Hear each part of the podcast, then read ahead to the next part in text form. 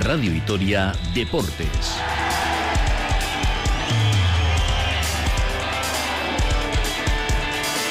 Con Rafa Munguía. Arracha de Angustio y muy buenas tardes a todos y a todas. Con los mismos, ante el Barcelona, ni Menion ni Jalifa Diop llegan para medirse mañana al conjunto blaugrana en un nuevo envite de Euroliga en el que el Bues Arena va a lucir sus mejores galas. Busca el técnico montenegrino la versión continental de su plantilla para sumar su tercer triunfo desde que llegara a Gasteiz con un equipo enfrente muy bien diseñado y que va a plantear dificultades, ha comentado esta mañana eh, Dusko Ivanovic. Enseguida le escuchamos, inmersos ya en una semana muy baloncestística, doble cita también para Araski, que sobre todo mira el partido del jueves ante Gran Canaria. Tiene que significar sí o sí la primera victoria en casa. Vamos a comprobar con Marta Hermida enseguida cómo ha sentado el primer triunfo en tierras gallegas de las de Madeurieta. Semana de parón liguero en el Alavés, hoy los técnicos de primera y segunda en Madrid reunidos con el comité arbitral para ver si una vez por todas alguien entiende las decisiones polémicas del VAR. Aunque hoy martes el protagonismo se lo vamos a dar a un ciclista a caballo entre el cierre de la pasada campaña y la que arranca en breve. Se va a pasar por este estudio Oyer Lazcano, el todoterreno de Movistar, campeón de España en ruta, protagonista también en las clásicas belgas y que ha demostrado condiciones para ser un corredor que puede rendir en diferentes registros, ya con la plantilla de su equipo cerrada, con esa llegada a hora de Nairo Quintana, así que tenemos mucho que hablar con el Gastistarra que en unos minutos está ya por aquí. Hacemos una pausa y vamos con todos estos contenidos hoy con un invitado, Oyer Lazcano, que está entrando por la puerta, así que enseguida charlamos con él.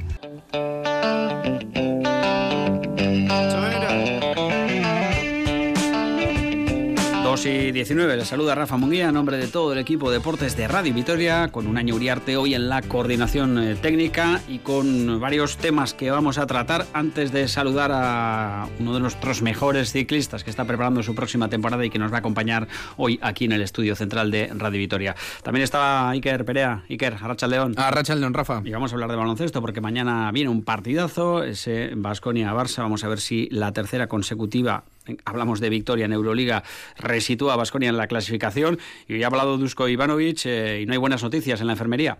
No, porque ni Jalifa Diop ni Nico Manion estarán por lo menos mañana ante el Barcelona, en una de las semanas más exigentes para Basconia. Tres partidos ante tres equipos Euroliga, Barcelona y Asbel. En competición europea, el Valencia ya el domingo está en ACB. Casi sin tiempo para entrenar tras la derrota de Santiago le preguntábamos esta mañana a Dusko Ivanovic, eh, tras dos semanas dirigiendo el banquillo de Basconia, que le ha gustado lo que más y, que lo que menos. Eh, él, Dusko Ivanovic, lo que nos dice él, que lo que, es, lo que ha venido a hacer aquí es mejorar al equipo y ganar. Aquí no estoy para que me guste o no, aquí estoy para que el equipo mejore y, esto es que estamos intentando. Un gran problema y único problema aquí es tiempo que nosotros ahora, por ejemplo, esta semana no tenemos tiempo de trabajar entrenamiento para mejorar, porque tenemos tantos partidos y, poco tiempo de en la pista mejorar nuestro juego. Es, pero esto es que hay, es para todos los equipos igual. No, no busco excusas, solo digo cómo es. Bueno, pues no nos sorprende esta respuesta de Dusko Ivanovic, mejoría en el juego, pero también hace falta resultados, sobre todo en eh, ACB con cuatro derrotas eh, consecutivas. El eh, Barcelona, que al que ha lavado hoy Dusko Ivanovic, ha hablado muy bien del conjunto culé, al que entrenó y va a tener además a Roger Grimao enfrente, que lo tuvo también en su etapa en Barcelona. Ha dicho, y no suele ser muy habitual en Dusko Ivanovic, que Parece que le gusta el juego divertido que propone el que fuera su pupilo. Eso es lo que nos ha dicho Dusko. El Barça, el segundo clasificado con seis victorias y una derrota, tan solo ha palmado contra el Madrid, que ha jugado los seis partidos. Todavía le queda ese partido aplazado al Madrid ante el Maccabi. Y decía Dusko que el Barcelona seguramente sea el equipo más en forma de toda Europa junto al Madrid, con un equipazo, eh, jugadores que pueden resolver partidos. Ahí está eh, Billy Hernán Gómez, la Provítola, Vesely y con eh, cambios en, eh, en, el staff técnico para esta temporada. Salía ya que Vicius, entraba eh, Roger Grimau, para Dusko Ivanovic, un cambio acertado en el banquillo de Barcelona. Bueno, ha tomado una decisión y acertado. La verdad que Barcelona está, jugando, está jugando fácil, tiene canastas fácil, juego es eh, un juego divertido, todo el mundo ha encontrado bien su sitio y con jugadores de tanta calidad eh, le ha dado mucha libertad y esto sí que le hace un equipo muy, muy peligroso. Bueno, pues hay muchos ingredientes para mañana, asistir a un partidazo y en caso de ganar al Barcelona también sería un subidón, porque lo ha dicho Dusko Ivanovic, ahora es un equipo eh, en forma que además parece que recupera a Brines, así que prácticamente eh, con los jugadores que eran eh, duda, mañana presentes en el Bues Arena llegará hoy el Barcelona a la capital gasteiztarra. Mañana ya hablaremos del rival Iker, hoy enumeramos los partidos con los que arranca esta jornada de Euroliga. Hasta cinco partidos en la tarde de noche de hoy, Mónaco Efes, Maccabi Olympiacos, Derby italiano, e Virtus Milan. Tenemos también un Valencia Real Madrid. El último partido será el Estrella Roja Fenerbahce. Bueno, pues cinco auténticos eh, partidazos, mucho baloncesto esta semana, también de Araski.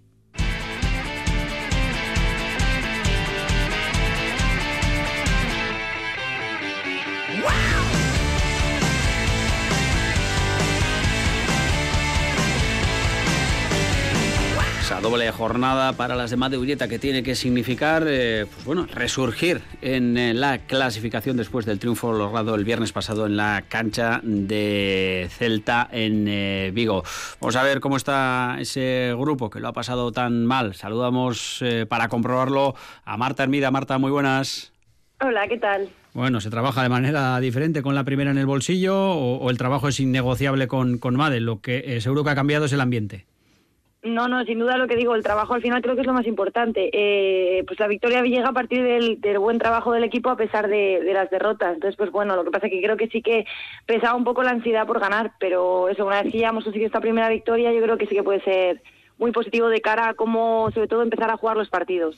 Eh, me entenderás cuando te digo que prácticamente daba igual cómo, cómo ganar. Eh, lo hicisteis con sufrimiento en, la cancha de, del Z en, en Vigo. Eh, incluso en algunos momentos parecía que, que, no iba a llegar, pero es lo que os va a permitir sentar las bases de una reacción a partir de ahora, ¿no? El, el, tener esa tranquilidad, el saber que sois capaces, porque no me negarás que también eso de no ganar en pretemporada, ahora se puede decir, también pesa, ¿no? En lo psicológico. Sí, sí, sin duda, muchísimo. Yo creo que al final mm, fue un, trabajo muy duro eso mentalmente de, todas por, por estar un poco más tranquilas a pesar de que no llegaban las victorias, porque al final el trabajo sí estaba bien hecho, pero no llegaba la victoria, entonces parece que, que, que el trabajo no se ve recompensado y es, da, un poco de rabia y es duro eh, mentalmente para cualquier jugadora seguir jugando y, y, dando el 100%, pero claro, viendo que no te ve recompensado el trabajo que estás haciendo diariamente. Entonces, pues bueno, o sea que yo creo que eso, que esta primera victoria tenía que llegar pronto, sobre todo para, para darnos un poco de respiro a, las jugadoras y, nada, yo creo que eso va a ayudar mucho de cara a lo que te digo, sobre todo cómo empezar los partidos y, el estar un poco más tranquilas. Pues todo ese trabajo que venís haciendo, Marta, tenéis eh, esta semana dos ocasiones para demostrarlo. El jueves eh, llega el partido ante el Gran Canaria, el domingo el partido ante el Girona, semana especial, pero sobre todo dura. ¿Cómo está el equipo?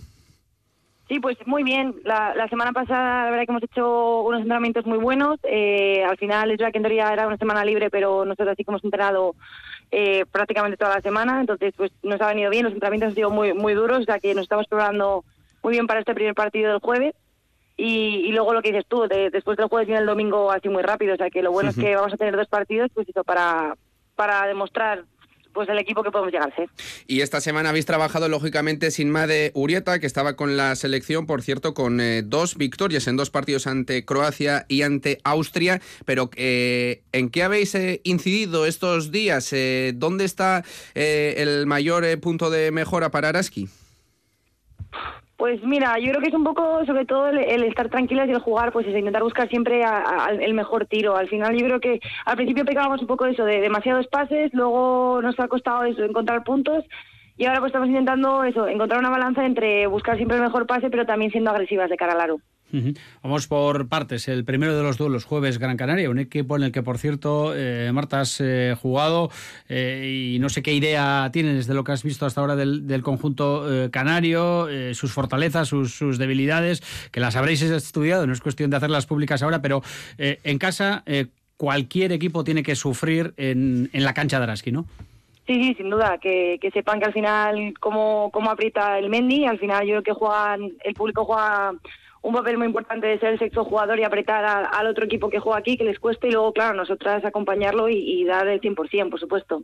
Todavía no habéis ganado en Mendizorroza. Eh, me imagino, Marta, que sabrás ese, baile que se solía hacer eh, en cada victoria en Mendizorroza eh, con la afición. Se ha hablado mucho de presión, ¿no? De ansiedad en estos últimos partidos. ¿Esa presión os la quitasteis ante el Celta con la victoria o el hecho de no haber celebrado una victoria con vuestra afición os pesa todavía?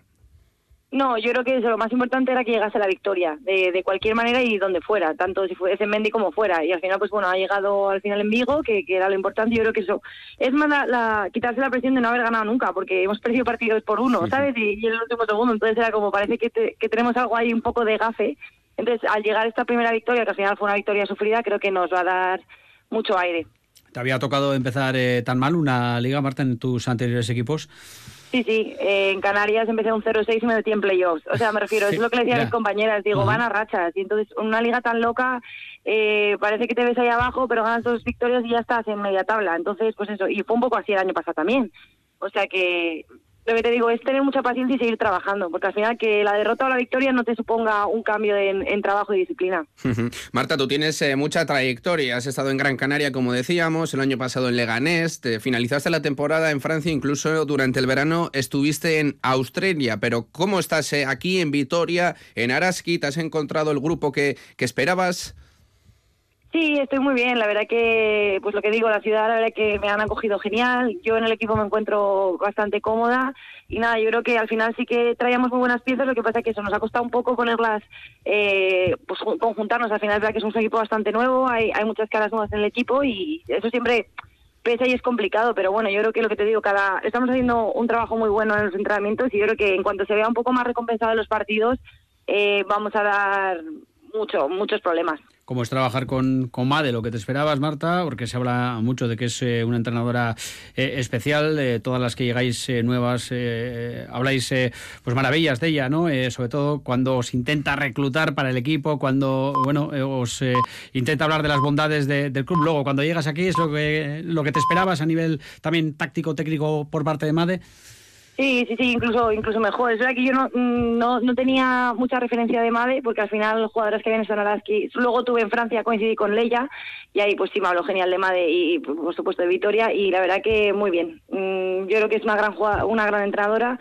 Eh, creo que nos está protegiendo mucho a las jugadoras porque en este inicio de liga pues ha sido complicado y al final creo que nos ha protegido mucho, que creo que es importante. Y luego sí, en cuanto a entrenadora, sabe mucho el baloncesto y, y se nota que le encanta y, es una apasionada del baloncesto y al final pues eso se lo transmite a, las jugadoras. Y además, eh, Made que confía mucho en ti. ¿eh? Marta, una última pregunta, porque aquí en pretemporada, pues eh, cuando preguntábamos por los objetivos, pues eh, todas mencionabais esa Copa de la Reina.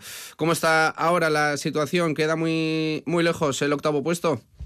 Mm, a ver, yo diría que hasta que no sea imposible, no, la verdad. Y lo que te digo, al final yo en Canarias, cuando empecé el 0-6, nos metimos en playoffs eh, porque hicimos una segunda vuelta buenísima, todavía ni siquiera llevamos la mitad de la primera vuelta, entonces todavía quedan muchos partidos, sí que nos quedan partidos duros, pero al final yo creo que cualquier partido puede ser duro y cualquier partido se puede ganar. Entonces, pues bueno, lo que te digo, el que el equipo que más tranquilo esté que mejor sepa reponerse de las, de derrotas y, no, no venirse muy arriba con las, con las victorias, va a ser yo creo que al final los equipos los que más van a estar ahí arriba. Bueno, pues el jueves esa primera cita, hay que poner la primera piedra, sería la segunda en este caso, segunda victoria, pero la primera en Mendy para iniciar un camino que ojalá le lleve a otros objetivos, a otras eh, cotas a este Araski. Marta, que ha sido un placer, mucha suerte para esta doble jornada de esta semana, para empezar lo del jueves, a ver si bailáis, que ya tenemos ganas.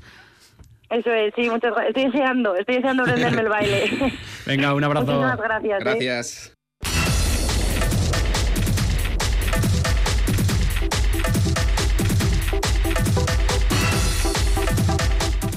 Venga, pues vamos con un protagonista muy especial. No suele ser habitual que los deportistas se acerquen a la radio últimamente, sobre todo futbolistas, jugadores de básquet, pero los ciclistas que encima están cerca de nuestra sede y que además eh, seguro que hace un balance satisfactorio de lo que ha sido su última temporada, para nosotros un lujazo. Lo van a adivinar los oyentes porque es un gaste eh, que está dando mucha guerra en sus pocas temporadas ya de profesional. Oyer Lazcano, Oyer, Arracha León. Arracha León, ¿qué tal? Un placer placer tenerte aquí con nosotros. Nos gusta el cara a cara con los deportistas eh, y con los ciclistas, sobre todo cuando os vemos, no sé si relajaos eh, entre una temporada y otra en ese tarte en el que, bueno, vais preparando la, la siguiente y se os nota también hasta en el aspecto otra cara, ¿no? Porque lo chupaos que estáis durante la temporada es algo ayer alucinante. Sí, bueno, al final es lo que tenemos que hacer, ¿no? Tenemos Messi poco para un poco para disfrutar, para pues comidas con amigos, cenas y bueno, hay que aprovecharlo también. Ahora ya se está acabando, toca un poquito empezar a enfocar, más o menos enfocar. Tampoco tampoco está la escopeta cargada, pero pero bueno, empezar a apuntar la temporada que viene y, y sí, ya volviendo a la bici, volviendo a coger ganas y, bueno, a ver qué tal sale. Tampoco es lo de Geraint Thomas que hemos leído por ahí, que lleva de farra no sé cuántos eh, días, pero oye, eh, si le va bien... Eso es, un poquito de descontrol. bueno, eh, no sé si descontrol o, seguro que controladas. cuéntanos, porque esto a la gente le gusta. Hacéis salidas en grupeta, los ciclistas profesionales a la vez, su 23 un poquito cómo es eso, porque seguro que tiene que haber unas charlas ahí, un un, ambiente, eh, alguien meterá zapatilla, le dará zapatilla, pero seguro que el ambiente es majo, ¿no? Sí, bueno, sobre todo en invierno, ¿no? Que estamos todos, al final, luego cuando ya empieza la temporada, unos se van a carrera, está, estamos de concentración en otro sitio, es más difícil, pero ahora sí que nos solemos juntar para entrenar y bueno, es una forma de también de obligarte a, a salir, ¿no? Quedas con alguien y ya sabes que no lo puedes dejar para más tarde. Y también lo haces más ameno el entrenamiento, no es solo estar que sé, no son cuatro horas tú solo contra el viento, sino que bueno, hablas de todo al final, porque en cuatro horas te da tiempo a hablar de todo con diferentes compañeros también vas turnando, o sea que... de, de, todo, todo. De eh, todo. Tertulia futbolera, política, fíjate que está el tema... no te vamos a pedir lo que, comentéis, pero sería interesante. Bueno, al final como una cuadrilla, ¿no? Que se junta a tomar un café, un zurito... Eso es, eso es. al final sí, luego nos paramos a tomar un café y a seguir. Una gozada, ¿eh? Quedar con los colegas para entrenar. Eh, en definitiva, acabaste la temporada hace muy poquito en Madrid dando vueltas a la Gran Vía en ese eh, Criterium. Eh, ya con varios días para la, reflexión, no sé cómo te has visto en esta temporada, mejor que la anterior, o podría haber sido quizás todavía un pelín mejor. ¿Cómo lo ves? Bueno, siempre todo se puede mejorar, ¿no? Yo creo que la mente del, del deportista de alto rendimiento es siempre buscar el fallo, pero en que se ha fallado para poder mejorar, pero sí hay que estar contentos, ¿no? Porque, bueno, yo creo que ha sido una, una temporada buena mejor que la anterior y espero que sea peor que la que viene, ¿no? es que fíjate, ayer que poco a poco pues eh, te dejas eh, ver más en las cámaras de televisión. Estábamos eh, aquí a principios de año en ese UAE Tour en la etapa 3 y aquí Rafael Nos tenías que ver, ¿eh? es que igual Oyer se lleva, se lleva la etapa, ¿eh? Empezaste la temporada como un cañón y el año que viene pues a dar más guerra todavía. Sí, eso es, ese es el plan, esa es la idea. Pero bueno, sí, bueno, al final Sí, también en Argentina anduve muy bien. Hice, creo que décimo en el, en el Colorado, que es un puerto de 25 kilómetros, ahí en, en, San Juan, en medio del desierto. Pero sí, no, son carreras raras esas. Al final, eh, Argentina, Australia, 40 pues, grados pasas de pasar aquí, de estar en Vitoria, en, el invierno de Vitoria, estar con 40 grados del desierto. Entonces sí, el cuerpo es mucho cambio, mucho shock, pero, pero sí, son carreras bonitas para empezar el año. Y sí, eh, seguí bien toda la temporada, más o menos, ¿no?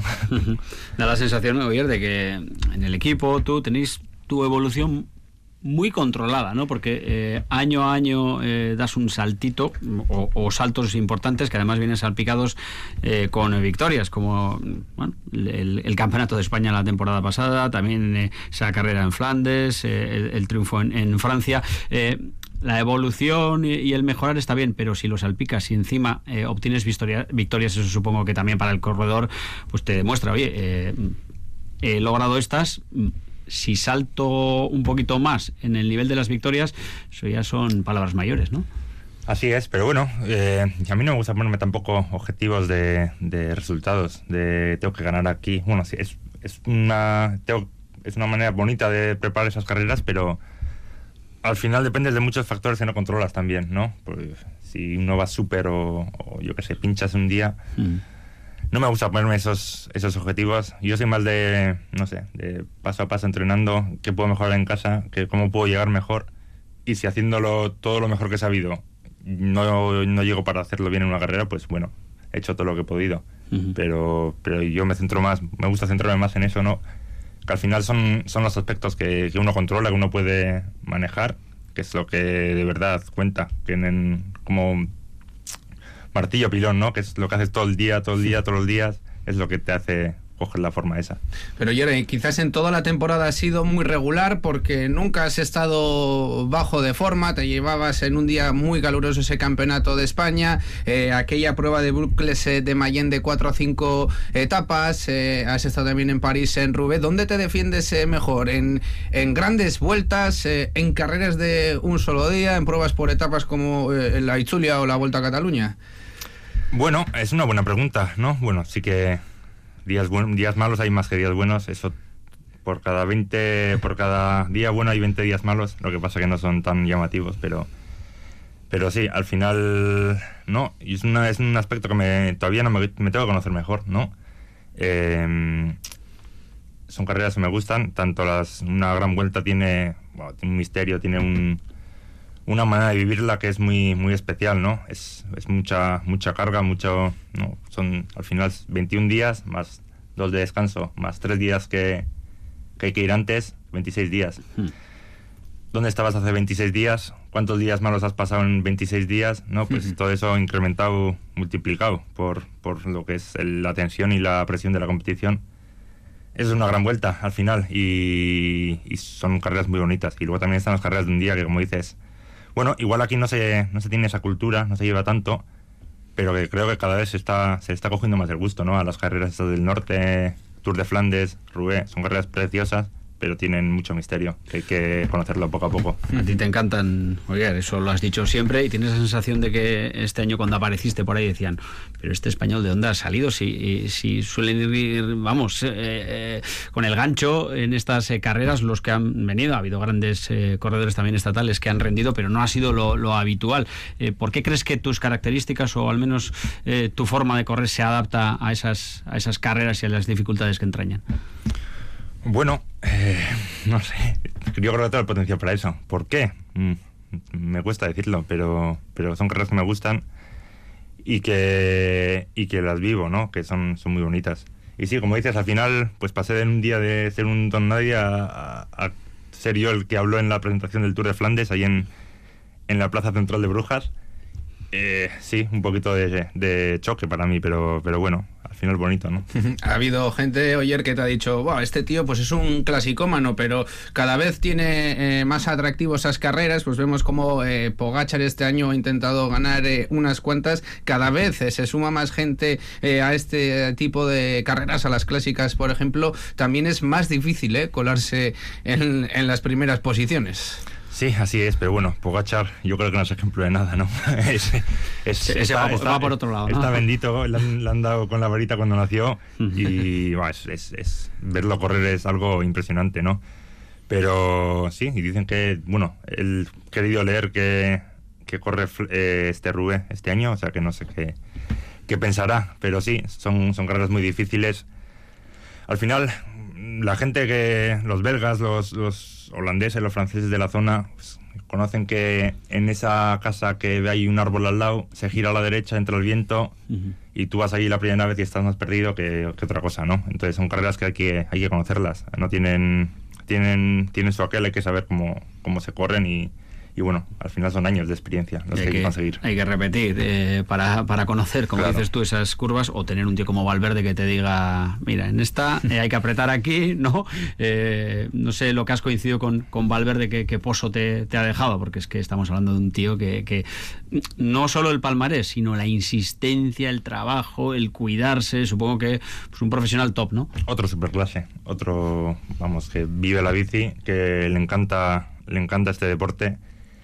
Y sí, al final, bueno, yo tuve la suerte de correr, correr su última lieja y su última flecha, que son carreras, creo flechas ganó cuatro o cinco, no me acuerdo.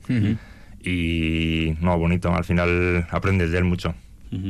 Eh, Oyer, en estos dos años de Movistar, en el primero fuiste al Giro de Italia, este año has estado a la Vuelta a España.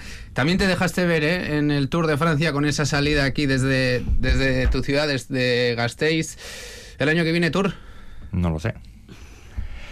Todavía el, el calendario del año que viene está por decidir, ¿no? Eh, bueno, sí que es un reto, pero, pero no, no sabría decirte si lo voy a hacer o no al 100%. Entiendes que, que la gente, no ansiosa, pero diga, jo, qué ganas tenemos de ver a Oyer en, eh, en el Tour por su perfil, esas etapas en las que eh, pueden parecer una eh, clásica en alguna de las etapas de- del Tour, le iría al pelo. Eso sí, cada Tour es diferente y pasan muchas cosas, pero tú entiendes también, ¿no? Que, que la afición, si está Euskaldun, diga, jo, Oyer en el Tour tiene que rendir. Sí, es un, yo soy el primero que quiere rendir en el Tour, pero bueno, hay que ir paso a paso. Sí, sí, sí. Bueno, vamos avanzando. Eh, la próxima temporada, Oyer, con muchos cambios en el staff en cuanto a corredores. eh, habéis tenido ya una concentración. ¿Qué, qué sensaciones? Porque corredores de todo tipo, ¿no? Eh, los que habéis incorporado, corredores jóvenes, hasta Pistar, el, el italiano también, con muy buenas eh, credenciales hasta, hasta ahora. Y eh, prácticamente con la campana final apareció Nairo Quintana, o sea, todo un campeón. Eh, bueno, supongo que interesante, ¿no? El compartir con, con toda esta gente nueva eh, primeras semanas. Sí, por supuesto. Al final, bueno, con Nairo no, no hemos coincidido en la concentración, todavía no estaba, no estaba en el equipo. Pero sí, no, yo creo que los días que hemos estado allí en, Pamplona, en Gorraiz, han sido buenos, han sido provechosos. Y ahora enseguida, en nada, tres semanas nos vamos a, al Levante a- a- en busca del sol. a- Creo que son 12 días de concentración. Que sí que estaremos más, entrenaremos más en bici y bueno, yo creo que es los corredores son ge- gente buena, gente con mucho potencial y, que seguro que será un buen año. También han salido de Movistar ciclistas eh, importantes con mucha trayectoria como Carlos Verona, Oscar Rodríguez que ha firmado eh, por Ineos, eh, Mateo Jorgensen que también se ha ido al Jumbo Visma, pero llega Nairo Quintana, un ciclista que, quizás es una, incógnita, no sabemos cómo va a llegar. Enric Mas, pues con esa caída en el Tour, una mala suerte, pero ¿hay equipo para pelear eh, generales de grandes vueltas? Yo creo que sí, espero que sí. espero que sí, ¿no? Pero bueno, eh, no solo son las grandes vueltas. Yo creo que hay equipo para más. Hay equipo para, para carreras de un día, para carreras de una semana y yo creo que en las grandes vueltas también. Si es la general y si no va por etapas. Siempre la cosa es siempre dar que hablar, siempre estar ahí y esa es la intención. Seguro que ayer eh, miras con cierto cariño y al ver a Yomar Renechea eh, de Caja Rural, de a Movistar, mm, pues bueno, se ve que el trabajo que se sigue haciendo en Caja Rural es excepcional, ¿no? Porque el goteo de corredores eh, a equipos, digamos, con más posibles es incesante. Así es, y bueno, es, es, es una noticia positiva, ¿no? Que al final cada vez más jóvenes sigan pasando y, que haya más, más vascos en, la, en el World Tour. Tanto en el Movistar como en otros equipos es una noticia, yo creo que positiva, ¿no? Para todos. Y sí, al final son, bueno, yo creo que ha cambiado un poco, ¿no? Porque hace cinco años igual el Caja Rural sí que podía luchar por, no sé, yo me acuerdo a ver a Pardilla luchando por ganar en Burgos en Laguna de Neila y ahora es prácticamente imposible ver a un, equipo, digamos, de segunda división, ¿no? Eh, luchar por, por estas carreras, pero bueno, el ciclismo ha cambiado. No decía mejor, pero espero que sí. Pero, pero bueno, al final este, en este nuevo rol que, que se le ha otorgado a esos equipos, véase Burgos, Caja Rural, Euskaltel, no, que es un rol más de formación, más que de, más que de estar compitiendo ya tú a tú, porque al final, bueno, por los presupuestos tampoco también se les hace imposible. No, eh, estamos hablando que hay estructuras ya con, ¿qué? 40, 50 millones. Entonces es, muy difícil competir uno a uno, pero bueno, en el rol este de, de formación y de, y de sacar ciclistas, yo creo que están dando cosas muy positivas, sí, sí. Está claro, eh, Oyer, que hay mucha diferencia de presupuestos eh, con, por ejemplo, Euskaltel, Euskadi con Movistar, eh, qué decir si nos vamos a un Jumbo, eh, a un Ineos, pero también eh, llega una oleada de ciclistas eh, súper jóvenes, eh, Pogachar. Vingegaard. Me acuerdo de Egan Bernal cuando nadie le tosía hace pocos años, hasta aquel fatal accidente. También eh, estamos viendo en estos últimos años que los ciclistas explotan cada vez antes y que incluso pues a Geraint Thomas, ¿no? que es un ciclista muy muy consolidado, eh, no le pueden eh, ni siquiera seguir para arriba en las grandes vueltas. Bueno, yo no sé si es la regla o la excepción, ¿no? El, el estar con 19, 20 años en un nivel de estar pues como Ayuso, ¿no? Luchar por un podio en una grande.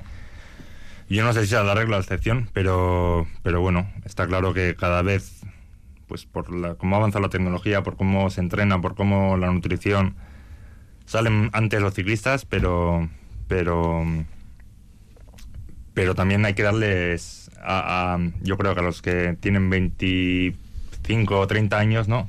Geraint Thomas, Thomas despuntó con, con, bastantes años ya, después de correr las clásicas, y, empezó a ser, un corredor de, de, grandes vueltas ya bastante, digamos, entre comillas, mayor, ¿no? Comparado con, los, con las edades de ahora. Entonces también hay que dejar tiempo al que por su físico necesita crecer más tiempo y bueno, no creo que, se, que sea esa la regla de, que tengan que pasar y que tengan que estar tope de forma con 19 años.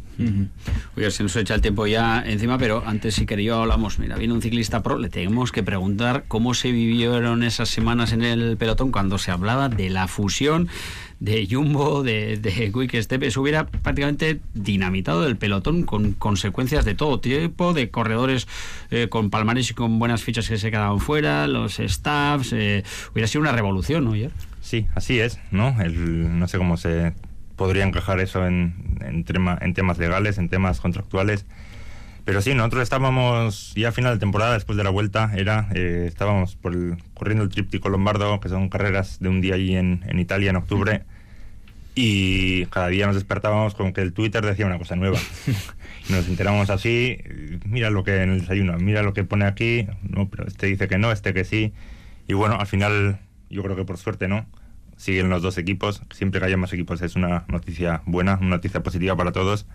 Y, y bueno, yo creo que, que bueno, estuvimos, estuvimos, hubo intriga, pero bueno, yo creo que salió, entre comillas, lo mejor posible. Esa fusión eh, no se dio. Eh, Oyer, por ir eh, finalizando, eres un ciclista pro eh, que poco a poco estás preparándote para la próxima temporada, pero a finales de noviembre, ¿cuántos kilómetros acumulas por semana? O, tú ya ni miras, ¿no? Yo hago caso. ¿Y qué, ¿y qué, referencias? ¿eh? Un poco para ir poco a poco. Cada vez estamos más robotizados, cada vez nos, nos miran más todo y casi nuestro trabajo es hacer caso. hacer que sí, comer esto, aplicaciones, seguir. Eso es. Mm. Pero a final de noviembre, en torno a. Todavía no son finales de noviembre, ¿eh? Esta semana creo que me saldrán 13-14 horas. A finales de noviembre igual ya se acerca más a los 20. Sí, sí. Y en la concentración ya hay seguro que hay una semana de 30 horas de, entrenamiento. Podríamos estar aquí casi una hora más, pero yo tengo una última. Eh, ¿Al ciclocross no le pegas? Bueno, me gustaría, ¿no? Pero al final es una disciplina muy bonita. Hmm. Pero al final eso, son las temporadas cada vez son más largas, empieza cada vez antes en enero y acaba cada vez más tarde en, en, octubre, ¿no? Esta acabó en Guangxi hace, hace menos de un mes. Hace menos de un mes acabó la temporada. Entonces también hay que saber dejarle a la cabeza más que al cuerpo descansar, ¿no? Porque al final 11 meses de, de presión, de, intentar hacer todo bien, como para que encima en el mes que, que, que resta tener que, esa presión de, o esa, bueno, al final si, si compitiera sería para hacerlo bien, no para dar un paseo. Entonces, si compitiera sería para hacerlo bien y me gustaría hacerlo bien. Lo que pasa que no, no hay tiempo, no hay tiempo. Ahí si te pillara al hoyo, Ruiz de la Reina, ¿eh? te, iba, te iba a reventar en esa prueba, en esa modalidad tan Seguro. Seguro. Pues, oye, que ha sido un placer. Hemos empezado hablando aquí de Yerrain Thomas y de sus eh, farras, eh, pero bueno, todo con, con, mesura y también es necesario en el deportista profesional hacer un break y pues bueno, hacer otras eh, cosas eh, y despejar la, mente, que luego, eh, lo he leído por ahí, la temporada pasada, pasada estuviste 165 días fuera de casa. Sí, sí, entre concentración, yo soy a mí me gusta mucho subir a, Sierra Nevada y a Granada y habré estado este casi dos meses ahí arriba yo solo, entonces hmm. hay que no solo son las carreras, son las concentraciones, y, hay que saber parar, hay que saber estar en casa también. Buena elección, buen sitio, Sierra Nada. Oye, que ha sido un auténtico placer, sorteón. Muchas gracias. De Berrián y nada, que te seguiremos muy de cerca.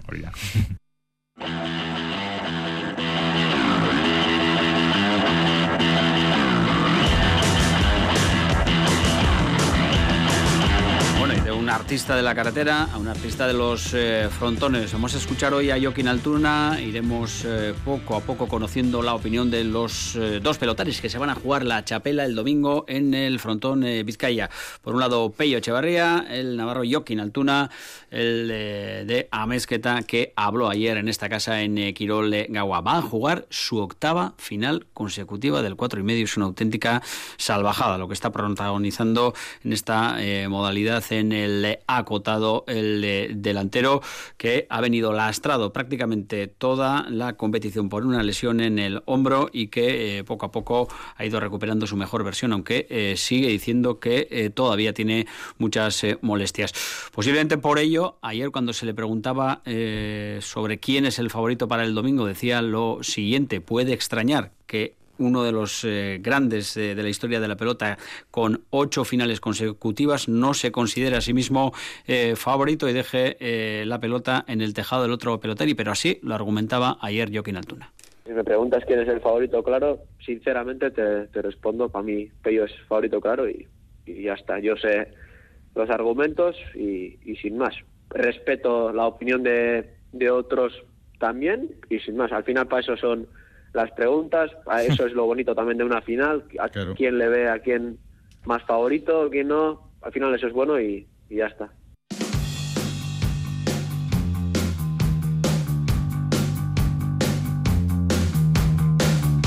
Mañana escucharemos a Pello Echevarría a la final, eh, lo dicho, el domingo en el frontón eh, Vizcaya, Joaquín Altuna, Pello Echevarría. Ha sido noticia también los hermanos eh, Pou que han, nos han remitido a los medios de comunicación un comunicado, una carta que titulan así, La ridiculez se instala en el mundo del alpinismo.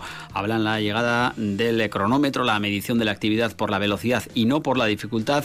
Le están haciendo un daño incalculable a la historia de la montaña. Todo viene al hilo de una noticia que saltaba hace bien poquito y que eh, hablaba de que el libro Guinness no reconocía como 14 ochomilistas a los más grandes, a los Reynold Messner, Kukuska, el propio Juanito Yarzábal, Alberto Iñurrategui, Durne pasaban eh, porque eh, las mediciones no se daban por buenas. en una carta muy larga y muy bien argumentada, los alpinistas a la vez hablan del estilo, de la importancia del camino y de la importancia de reconocer a los más grandes de la montaña. Está teniendo mucho recorrido este comunicado, como siempre, a la última, los hermanos Pou, no solo en la montaña, sino también a la hora de defender a, eh, el alpinismo. Lo vamos a dejar eh, aquí, ha sido un placer hoy charlar con un protagonista en directo, al que vamos a despedir enseguida, porque está a punto de salir de aquí de, Radio Vitoria con Oyer eh, Lazcano, así que nada, que pasen una muy buena tarde, más deporte en esta casa, 8 menos 10, con Iker Perea. Dovise y Aur.